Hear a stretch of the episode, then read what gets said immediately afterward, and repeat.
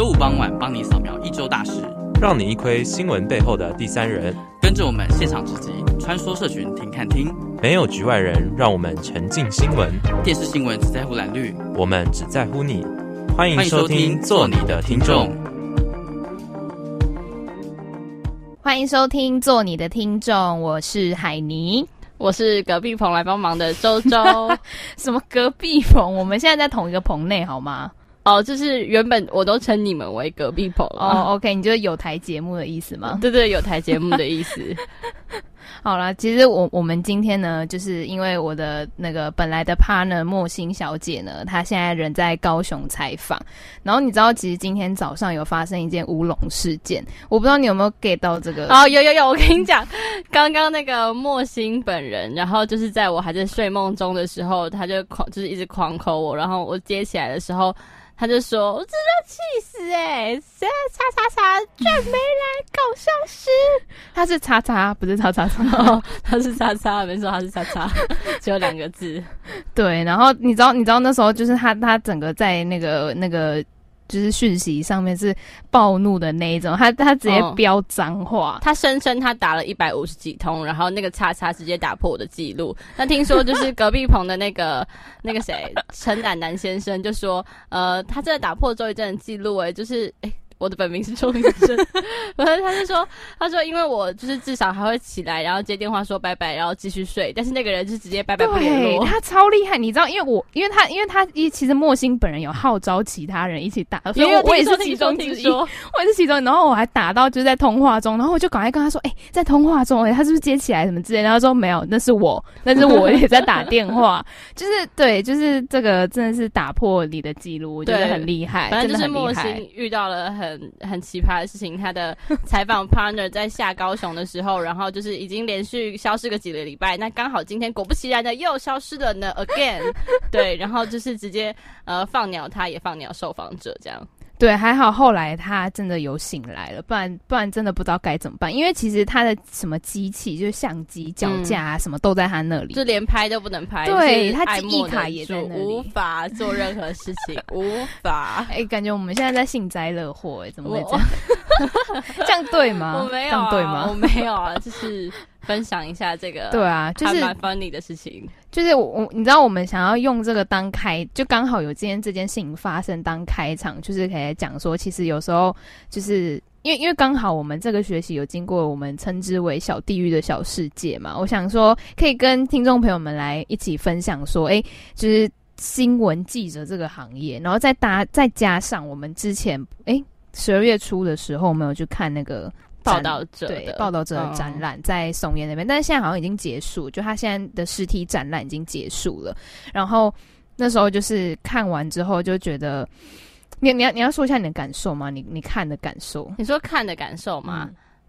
呃，报道者的那个看的感受，我当下只是就是因为它毕竟是一个展览，所以我就会比较多是在看它的设计还是什么的。但是呃，现在的新闻业有心把它做成纸本的，其实我觉得纸本的会比较于网络上面那种，因为大家在网络上面就不会想看到太多的文字嘛。但是如果是纸本的话，它那个展览就。呃，犹如是一个阅览室，你就可以在那边就是静静的看完他们用心做的报道，这样子。对，对它是一个嗯，嗯很用心的事情。对啊，因为因为其实报道者他其实基本上是网络起家的，然后他会愿意，因为他网络的光是网络的篇幅就已经很多，然后他会愿意把这个东西印成现在就是纸本的模，就是就是像那种报纸的模式，因为他他这个展叫读报吧。对，那个报就是刚好也是报纸的报，对，所以所以其实因为因为现在大家都大家都不怎么看报纸吧，我相信就是听众朋友跟我们都一样，就是连我们自己是新闻系的学生，也不见得会看报纸，更何况是听众朋友们，嗯、对，然后所以他会愿意这样子把它印出来，现虽然也不是说以以这个盈利啦，但是就是他他愿意让大家回归那种纸的温度，我觉得是一件就是。我我觉得会让我想到那种回到初心的感觉，你有这样的想法，还是我自己想太多？诶、可能是你是这样子想吧。我觉得还好，因为我觉得现在呃，不管是年轻人还是老人，就是呃，获取新闻的来源都会是网络，但是那好像嗯，我们学校教的教授是各持不一样的看法，但是我觉得它是一个无法避免的事情，毕竟时代就是在便利，正在往前走了。那，嗯，如果说这些东西没有办法更便利的被看到，那它作为传播的功用，好像也会需要跟上时代，更能让大家看到，会比较重要一点点。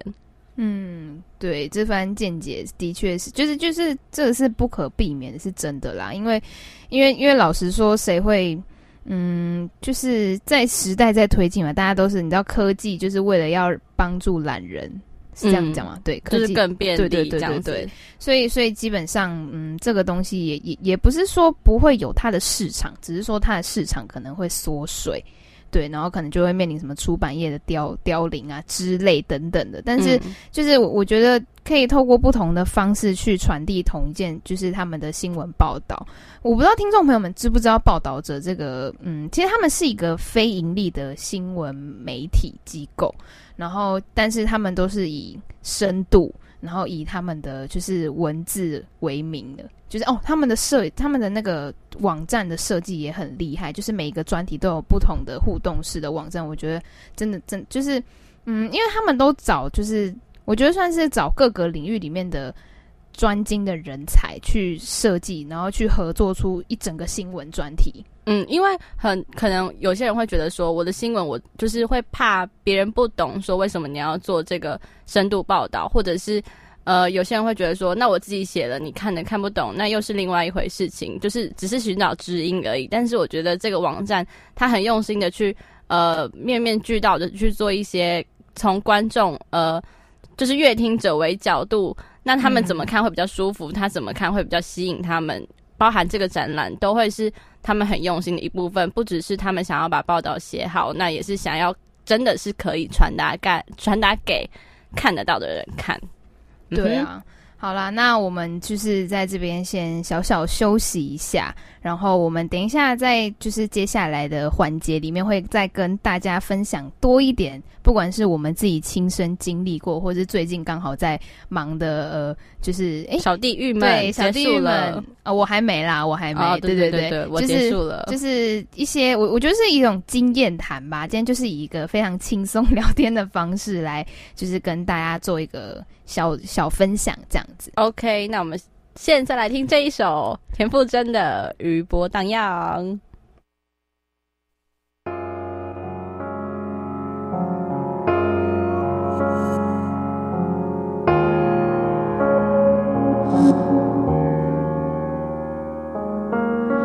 不是你，我不会懂世界有多大。薰衣草的海浪，在回忆中余波荡漾，感受风的温差，和人世的无常。一个人在蔚蓝海岸上。走你带我看的夕阳，天上死去的星星依旧在夜空闪亮，穿越千万年的光，陪伴在我的身旁。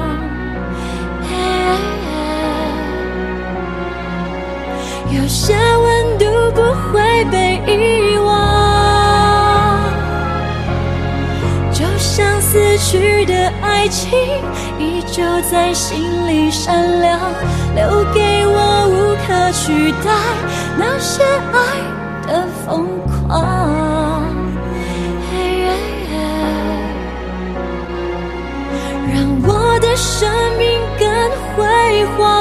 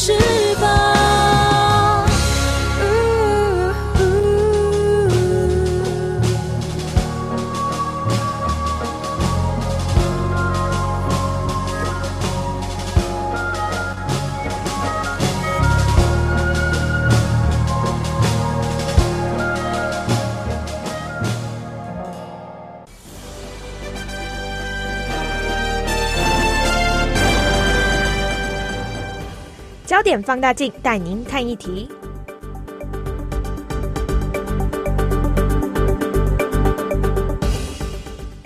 好啦，又回来啦。那呃，反正呢，我这里周周就来分享一下我这几天，就是昨天，那我去呃景美这边的嗯人权园区看的一些东西。那它刚好有一个展览是在关于呃过去的记者生活。反正刚刚那个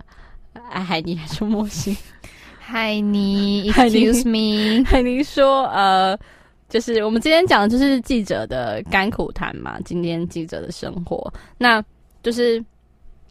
昨天呢，我去景美人权园区，其实他那个展览也是结束了。那昨天是十七号，但是他其实十五号就结束了。那昨天我们去的时候，刚好是遇到他正在拆展，所以有很多东西是看不到了。但是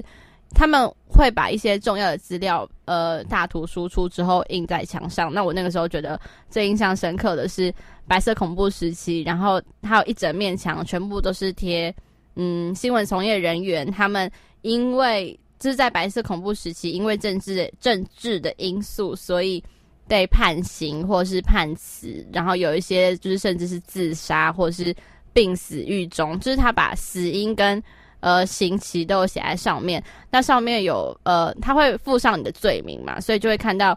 人名，然后几年到几年，然后哪一家报社，他是那一家报社的什么职位，然后他是什么罪名，然后很多的人的罪名是非法颠覆，然后非法颠覆的后面就是接着死刑两个字，然后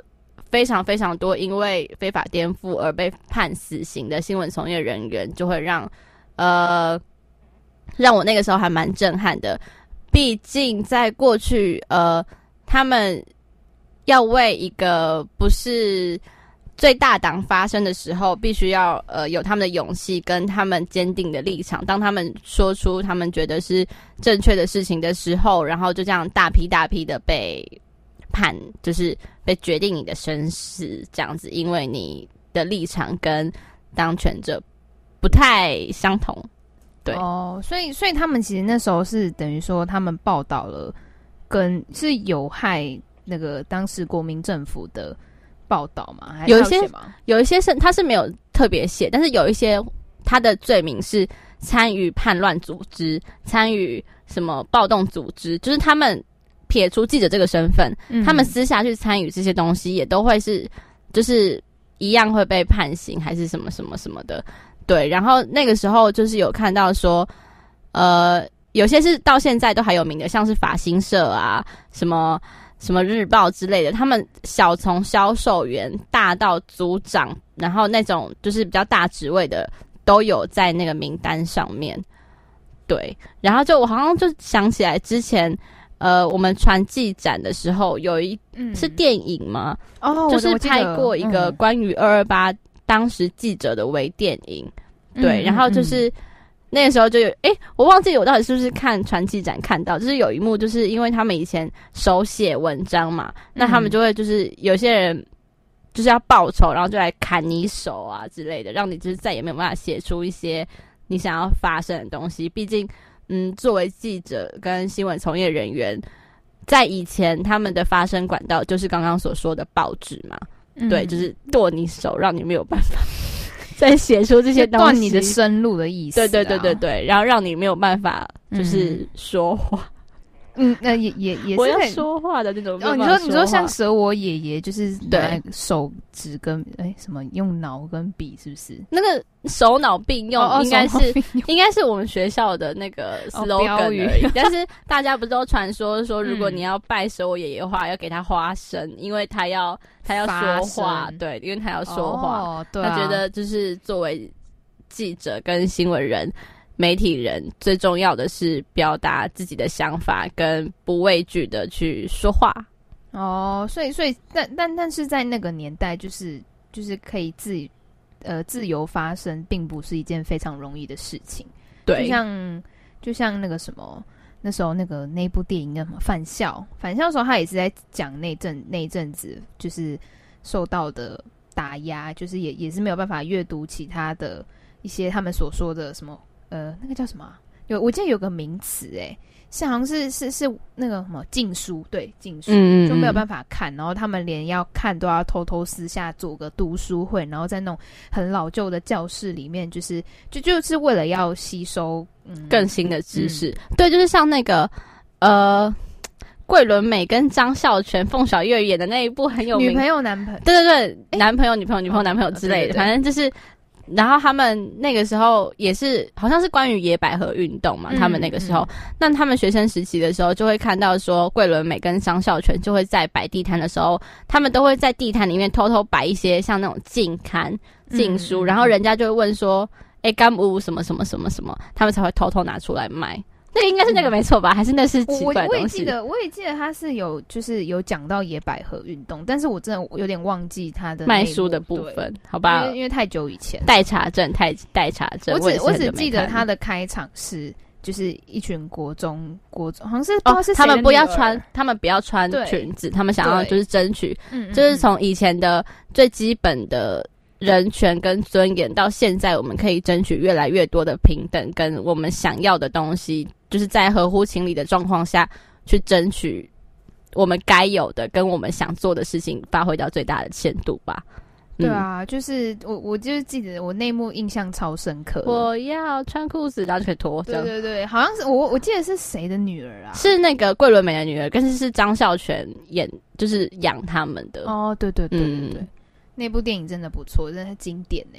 好啦，反正就是其实我们就是因为刚刚周周有提到，就是他他提他去看的这个展，然后其实我我我那个今天也才刚从那个访问回来，然后那时候就是其实我。会这次我好，我先跟大家跟跟大家说，我去访问什么？我觉得访问是一个，我我不知道听众朋友知道是齐柏林导演，不可能不知道，对，就是看见台湾的导演，但是他在二零一七年的时候，就是因为空飞机失事，对，呃，直升机失事就空派意外，然后就走了，嗯、然后他们在隔年就呃，总共成立了。一个叫做齐柏林看见基金会，哎、欸，但是、嗯、那个时候齐柏林就是失事，就是发生意外的时候，那个争议也很大嘛。嗯，就是也有人说是因为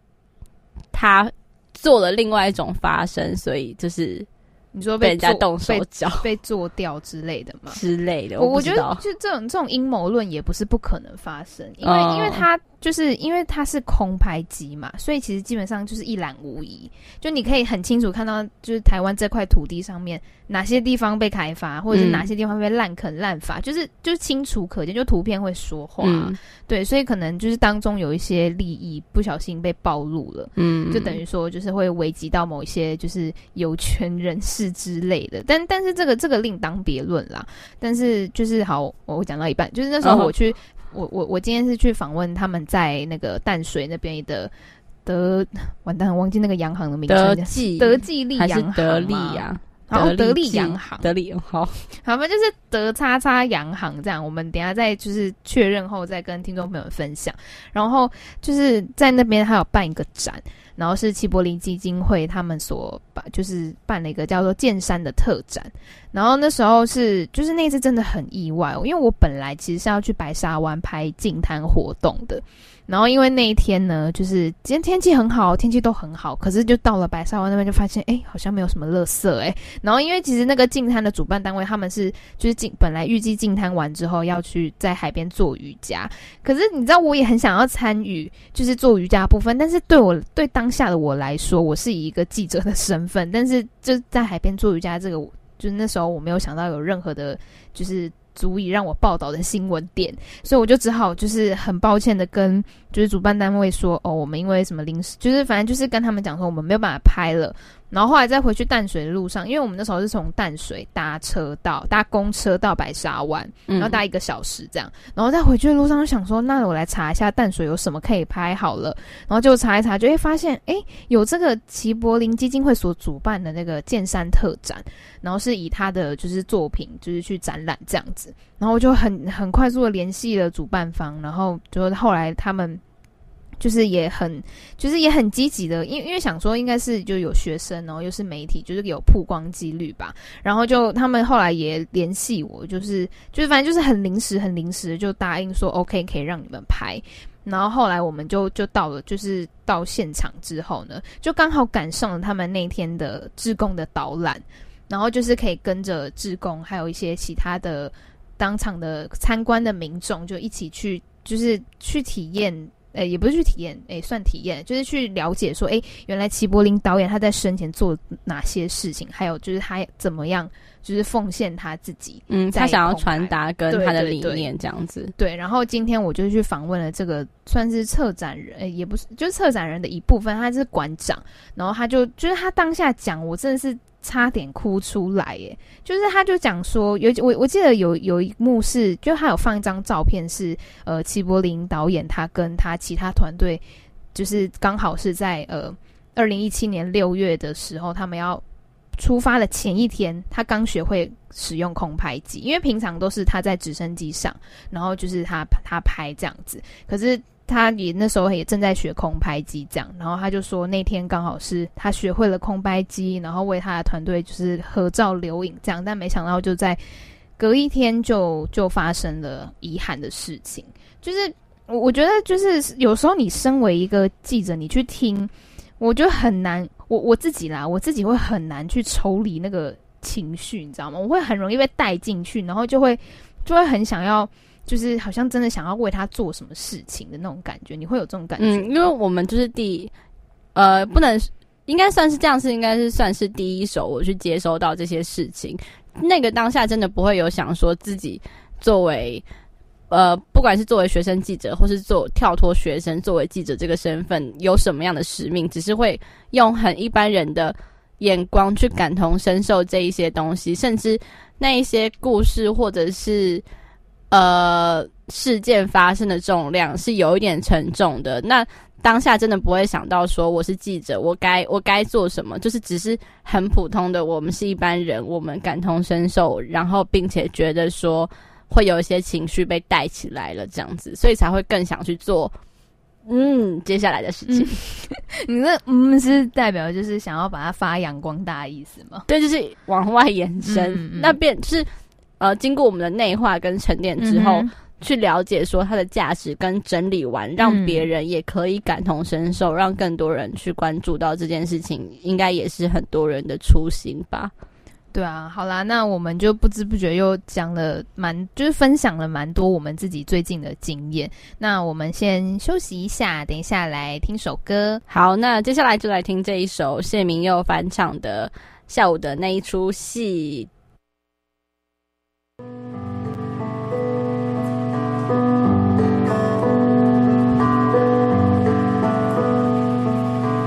天色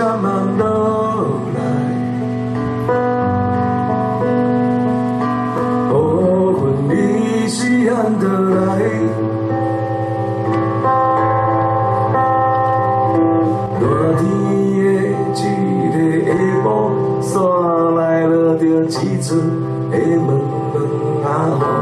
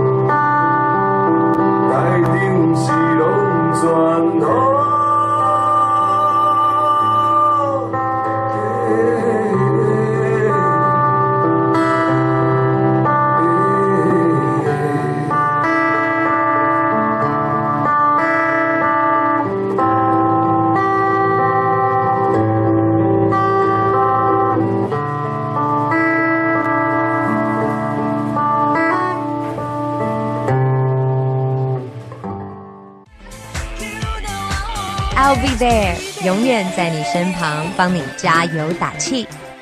你现在所收听的是世新广播电台 FM 八八点一 AM 七二九，我是 Alva 萧亚轩。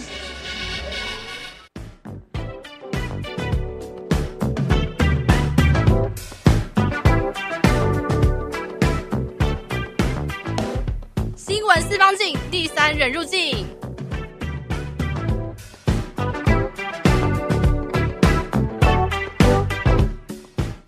好啦，那其实接下来呢，我想要跟大家分享是，因为我们刚刚有提到说，就是呃，是去那个看齐柏林的展，然后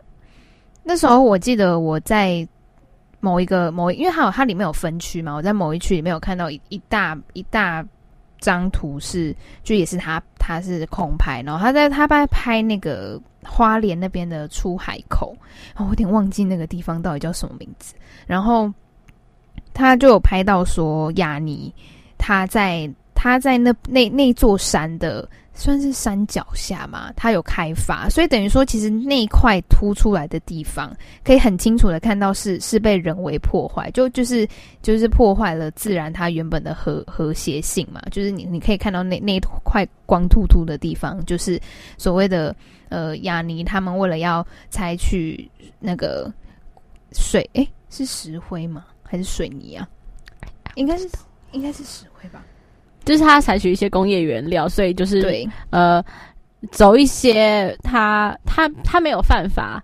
吗？他是他是走一些法律途径，但是他严重破坏了生态。嗯哦，而且在其实因为因为当地当地其实也有居民嘛，所以等于说他们也破他们的他们这样子的滥垦滥滥伐，也对当地的居民的生存也造成了一些影响。嗯、然后甚至就是其实那那件事情在在。当地也是，就也是吵了很久，但因为财团嘛，就是很很很常会因为一些就是既得他们，因为他们是既得利益者，所以其实他们会嗯会会选择性的去忽略一些事实，然后甚至是采用一些就是手段去证明说，诶，他们这样子合法，他们这样子没有错。可是可是实际上真的受影响的，反而是在那边的百姓。对嗯嗯，好，然后反正就是我要讲到这件事情，是因为我我印象很深刻的是，我真的很我很喜欢的，我很欣赏的一位记者，他之前也是在报报道者当呃资深的文字记者，然后他就是之前有采访过一篇，就是也是专门在讲。雅尼，因为因为因为其实报道者他们采访一个议题，他们都会花很长一段时间去去蹲点，然后去追踪说，诶，就是这件事情的脉络，还有它衍生出来的议题，还有它影它可能会影响了哪些层面的问题，都会都会列出来。然后，就当然这次也就是这次他讲，呃，这个这个方方方慧珍记者他讲的这个雅尼的议题也是这样，然后他就他。前几哎，好像是上个月吧，我就有看到他分享一篇文章，是说他看到，嗯，他看到之前有某一家媒体，我觉得我在这边就不要说是哪一家，那某一家媒体就说，哦，那个反正他就是在讲说雅，就也是提到雅尼的这一块的新闻，然后就是疑似是叶配文，可是对对他来说，他当然会觉得说，就是这个是非常不合理，因为你第一个你。身为新闻记者，你怎么会去就是做这件事情？好，这另当别论。因为现在的媒体生存不易，然后就是业配这件事情，其实本来就有出现了啦。只是说，嗯，这件事呃业配的程度，它的严重的程度怎么样？对，然后他就讲到说，他其实因为当初他自己也花了很长一段时间去去研究、去追踪、去写，甚至是去就是呃去报道嘛。但是现在他他却轻轻松松的被这一篇文章给推翻了，就对对任何人来说都会觉得很很不满嘛。就是我辛苦了这么久，可是对那些，可是这个成果却却不是把这个真相告诉大家，告诉乐听众，然后乐听众反而会去去去相信那一篇所谓的叶配文。然后我就记得他那天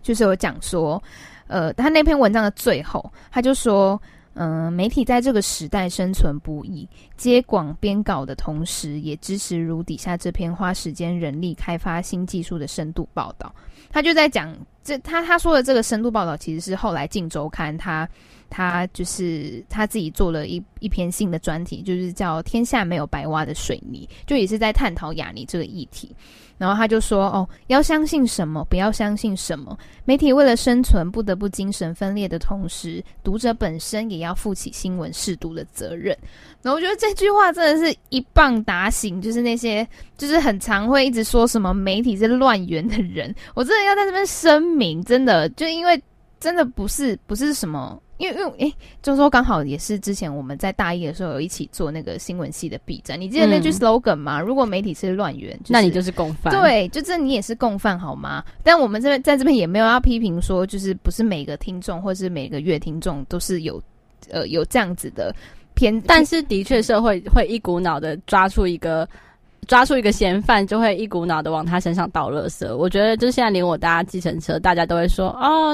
新闻业者就是开始好像要讲长篇大论，就是明明也是一个八竿子打不着的人，但是，但是每个人是不是真的有就是坚守好他的事情？那是可能那个默契，就是新闻业跟社会大众的默契还并没有建立起来吧？关于媒体速度这方面。”嗯，而且就是最近的那个，也也不是最近了，因为因为之前阵子的那个。公式推出那个剧《我们与恶的距离》，也是在讲说，哎，新闻媒体业跟就这整个大环境下的一些议题，要怎么样去取舍报道的角度什么。然后最近公式也有推出一个叫《禁止森林》，森林对，但是我还没看，但我好想要看哦。就是一个，它是它好像不是公式，它是不是公式吗？好像是民视还是什么？它好像不是公式体系出来的哦，真的、哦，嗯、我一直以为是公式哎，但也是电视台出来的东西，就是终于可以用另外一个方式 让大家。大家知道说这个这个呃一直背负骂名已久的大起大落的新闻业，到底有什么需要挣扎，跟有什么需要被谅解，或是有什么需要社会大众一起帮忙去做的事情？对啊，就是。嗯，我我觉得，我觉得，尤其是就是我们我们现在以学生这个身份，就是当你还挂上学生记者的时候，你好像我不知道，我我觉得好像会有一种特权，就是相较外面已经出社会记者来说，会有一种啊，没关系，你还是学生，那、嗯、那这样 OK 啊，什么什么之类的，就就是有一种相较之下有一种特权的感觉。可是当我们抛去了学生这个身份的时候，就就好像就还是会。不免俗的，还是会面对一些压力，或者是，就是该承担的，还是会在、嗯、就逃不掉。对对对对对，对啊，所以其实，嗯，在这边讲讲归讲啦，但是就是有时候我们自己。我们自己也是会嘲嘲讽一些说什么啊，你是什么叉叉叉新闻台哦，什么之类的。不是，那你知道那个东西就是很像说，你知道黑人可以讲黑人，你是黑人，但是白人不能讲黑人，说你怎样怎样。嗯、我们是新闻系，当然可以治表啊，啊，别人你又不知道表皮表。好啦，就是我们不要用，我们不要用表，我们就是哦偷骂 啊呀呀呀，就是偷骂，口出恶言，对，口出恶言，对，偷骂，对啊，就是好啦，就是真的要你真的要身处在那个环境，你才会懂。就有有时候就一句话是你不懂就不要乱说嘛，对不对？就是嗯，那个叫什么？将心比心嘛，好不好？将心比心。嗯、好了，那我们就是再休息一下下来听首歌。好，听众朋友，那我们就是先来听听这首 Deca Jones 的《海浪》。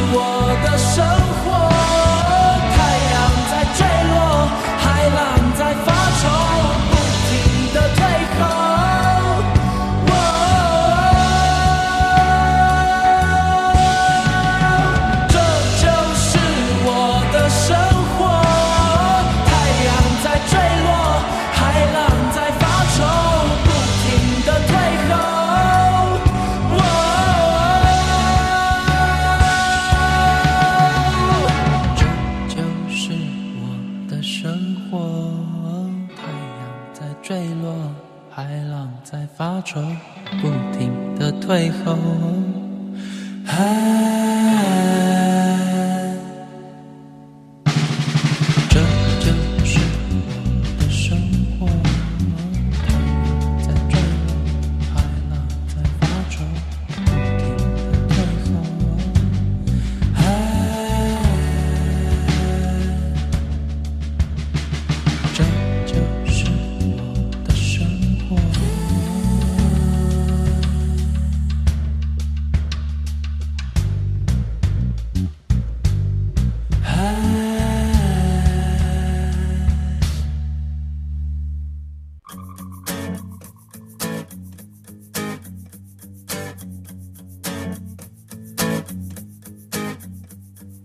社群热一转，留言请看清。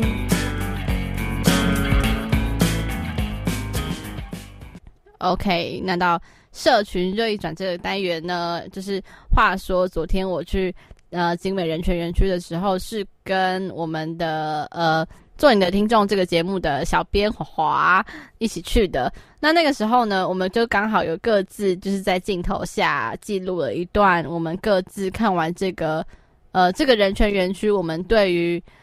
这个人权园区里面的想法什么的，那华华也有说了一段，就是因为对于我们两个来说，嗯，印象一定会很深刻，就是在那个有关于新闻从业人员在二二八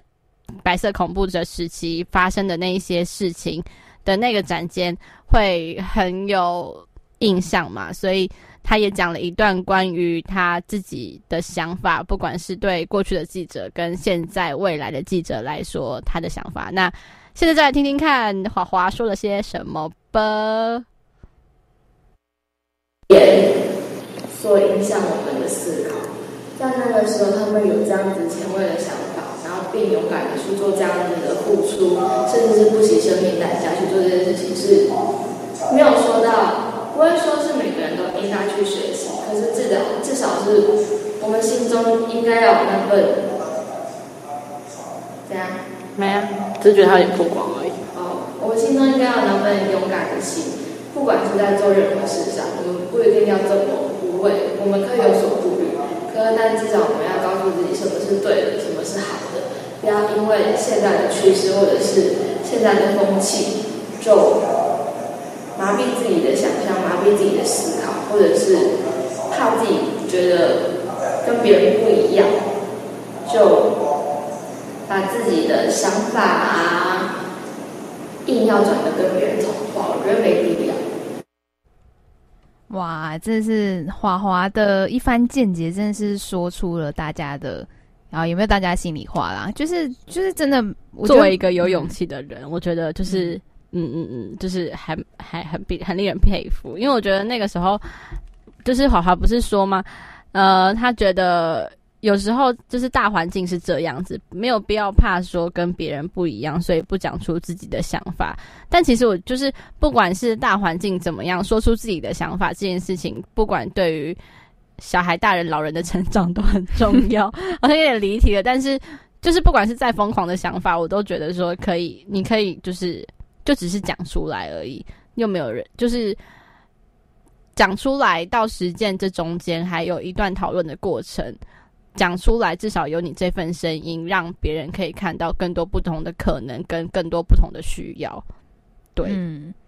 就是我我觉得这这也是作为一个，就是以一个记者的身份，可以去帮助大家发声的管道。因为因为说实在，你你平常应该不会去看，除非你自己有。在这个领域投入的话啦，不然你平常好，我假设好，你平常应该也不会去关注，就是比如说，诶，就是呃所谓的身障舞团啊，或者是就是一些你可能就是不是你的同温层，甚至是你的生活圈里面会有的、嗯、会有的呃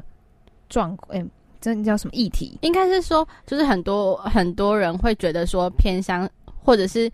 呃，因为这些现代科技太方便了，所以。有记者跟媒体业的串流，让大家可以更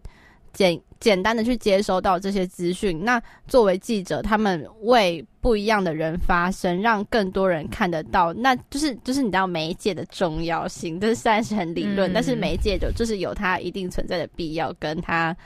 呀，就是它它它该它该发挥的作用。呀呀呀呀呀！对啊，就是。可是有时候我会觉得说。嗯，因因为因为像比如说像那个报道，它就有分不同的形式嘛，比如说像是影像的、文字的，然后或者是甚至是广播，广播也也也算是媒体的一种嘛。然后我有时候就会觉得说，嗯，如果我今天只是做一个，比如说取材的角度，然后我只是做一个非常浅的。就没有让人家去深入了解说，诶，他们为什么会这样，或者说他们做出来的事情的影响力是什么？就我会觉得好像有点。愧对他们，甚至对他们有点亏欠，就是说，我我我就是对不起，我没有把你们的，就是整体的样貌都呈现出来，然后我只是呈现了某一个部分，而不是参与你们全部的那种感觉。我不知道我自己我自己这样这学期做，因为因为这学期是以影音为主嘛，然后我做的我做的那个所谓的实习的小世界，我们称之为小地狱的小世界，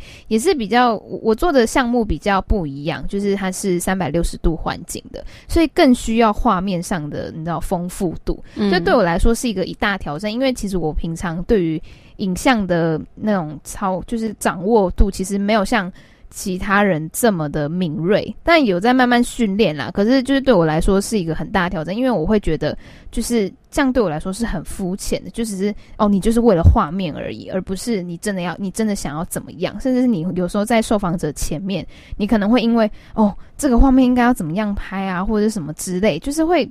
我不知道，就是我我觉得自己会对受访者是一个有点亏欠的态度。嗯，我觉得就是这这样这一种的拉扯，我觉得比起。技术方面的，我们把小世界称为小地狱。对我来说，这种你知道，有一点该说它道德吗？还是就是它作为新闻伦理跟一般社会上的伦理，其实还是有那么一点点的不同。那就是在这上面的取舍，跟你该用什么方式表现，然后就是那个取舍。对我来说才是真正的小地狱。对，真的就是就你知道道德的界限，就是你可能不小心一跨出去，你就掉到那个悬崖里面，嗯，而且还是自己的悬崖。就是有些人会告诉你说，你这样做没有错，就是你是作为一个传播者，你的受众是乐听众，那乐听众要怎么样最简单的去看到，那是最重要的。你可以把你的核心价值浓缩成一句话，你可以把这个这句话完整的传达出去就够了。但是我们会。就是对于我们第一手接收到的面对面的受访者有所愧疚、愧愧愧疚愧疚。对，那又是另外一件事情了，就是另外另外一种小地狱，就是在那种也不能说道德上或下，但是就是一种就是平行的拉扯，就是要、嗯、要怎么样要怎么样平衡，就是又是一件很困难的事情。对，好，那因为就是因为因为我们自己。诶，因为因为那个什么，我前阵子有做，就是我不知道听众朋友有没有知道，因为我们上一次我跟那个莫欣一起做是轮椅国标舞的，然后后来我有再去再去补访，就是补访他们一次，然后那时候我有跟着轮椅舞者一起跳。然后其实当下的感觉是，因为因为我自己本身之前有跳过国标舞，所以其实我当时学的时候很很还蛮还蛮快就上手，所以当天那个志工妈妈们就说：“哎，你很厉害呀，什么什么，就开始问我说：哎，你之前在哪里学的啊？什么之类，就要开始聊天这样。然后就是当时我跟一个舞者，呃，我跟一个轮椅舞者跳，然后他就是也是很、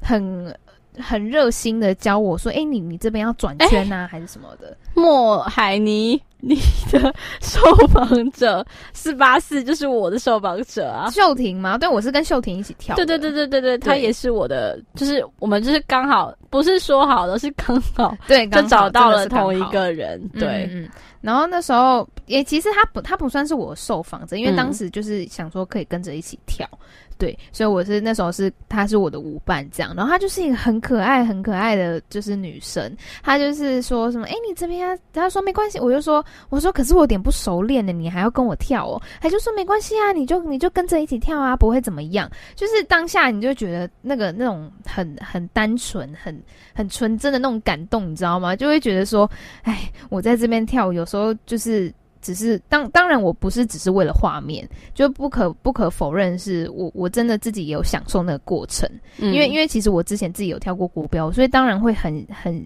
就是有怀念的那种感觉，对啊。但是就是唉，有时候就看刚刚周周讲的那种拉扯，要怎么样取平衡，对我们来说又是一大挑战，对啊。好啦，那我们再休息一下下，就到最后一个。环节好啦，那我们一起来听听这一首 Billie Eilish 的《I Love You》。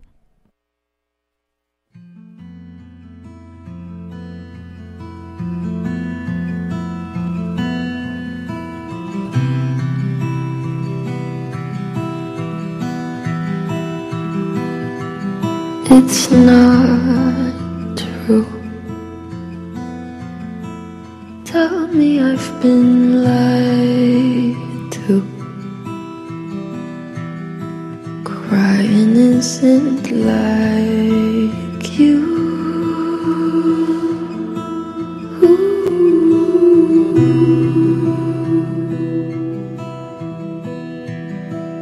What the hell did I do?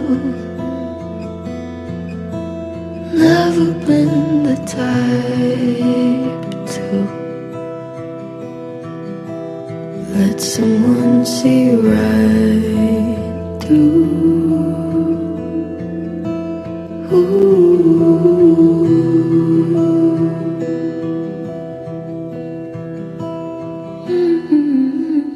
Maybe won't you take it back? Say you were trying to make me laugh, and nothing else to change today. You didn't mean to say I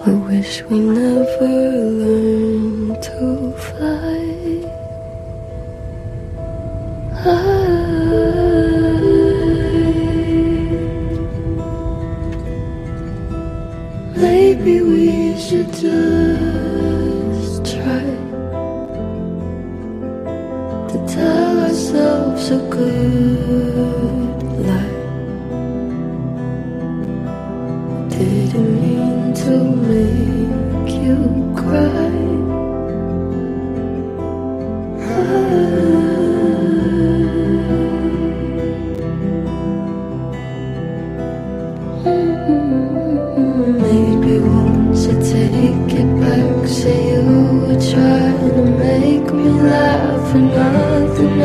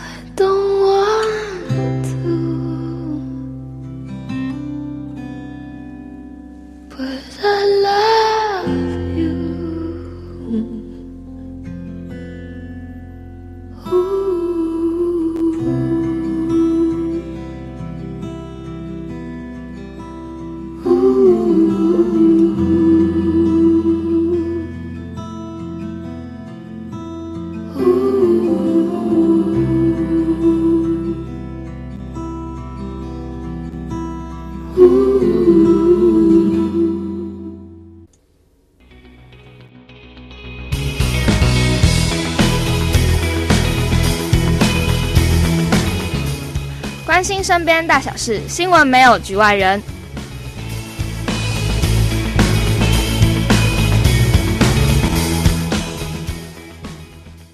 那刚才听完这个声音非常有磁性的 Billie Eilish I Love You 之后呢，就是我们在这边要做一个小小的结尾。好了，因为刚才我们在前面有跟听众朋友们承诺说要告诉大家，就是那个齐柏林的那个剑山特展的位置到底在哪里？它其实，在淡水老街那边，然后是在一个叫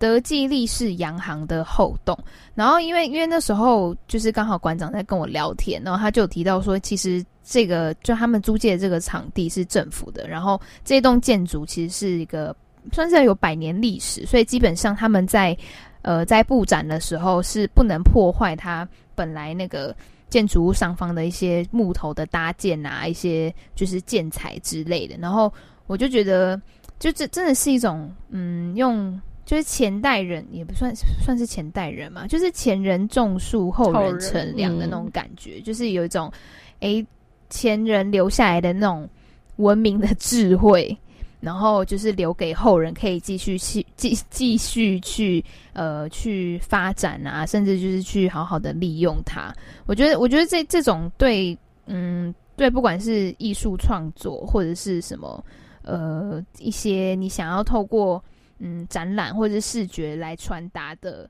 议题，或者是。